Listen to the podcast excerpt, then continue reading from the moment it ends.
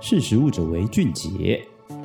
嗨，大家好，欢迎收听《识食物者为俊杰》，我是十月。今天想要跟大家分享的内容跟植物肉到底健不健康这件事情有关系。那主要会讨论到这样子的题目，其实植物肉应该是非常多人正在观望，或者是说去评估它是不是适合取代我们原本食用的荤食肉。那最主要的取决条件，当然就是这个食物到底好不好吃。但是如果食物要好吃的话，绝对跟调味脱不了太大的关系。以风味上来说，盐巴其实就是一一个。最基础使用的调味方式。那随着健康跟环保的意识抬头，其实有很多新兴的植物基产品诞生，比如说植物基的牛绞肉、植物基的牛排、植物基的汉堡排等等。但是这些产品最大最大的问题，可能就是它要去模仿肉类与生俱来多元的风味跟香气，植物肉就必须要下非常多的调味，或者是非常多的加工，才有办法让它好吃。那如果过度的调味，其实反而会对人体造成负担，这就跟大家可能对于说植物肉可能对人体比较好，或是对环境比较好这件事情，就会打上一个问号。那今天想要讨论这个议题的原因，主要原因是因为我们在做资料调查的时候，有发现说，二零二一年十一月的时候，有一本期刊里面，它有提到说，英国有百分之七十五的植物肉产品，啊、盐的使用量其实明显高于一般的肉类制品。盐可能对于大多数的印象，可能会觉得说盐加太多，也许就只是太咸。但其实摄入过多的盐，到底会有什么样子的风险呢？根据英国关注盐用量与人类健康关系的组织 Action on Salt 就表示，过多的食用盐其实会造成高血压、心血管疾病、肾脏疾病等相关疾病风险。那以英国人目前每天食用盐的用量为八点四公克来说，以官方建议的用盐量来看，其实摄入量已经远远超过建议量的百分之四十，而其中主要的来源都是加工食品，这也是这类植物肉超级加工食物备受关。关注盐用量的主要原因。但其实英国政府早在二零零六年的时候就已经开始实施辅导食品加工业要有减盐的计划。根据国内的饮食习惯，他去做产品的列别分类，列出了七十种加工产品的类别，其中当然包含也肉类替代品。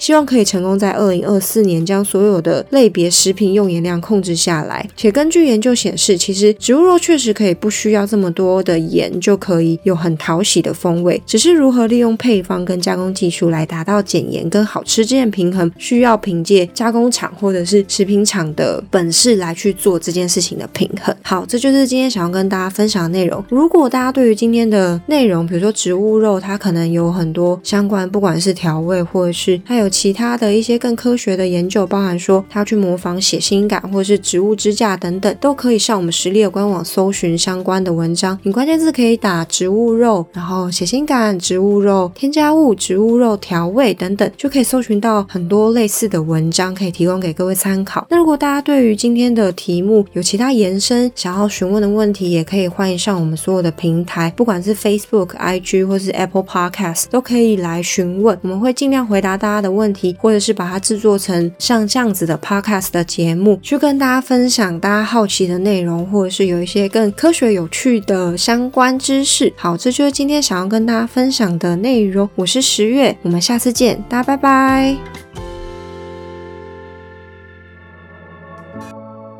识时务者为俊杰。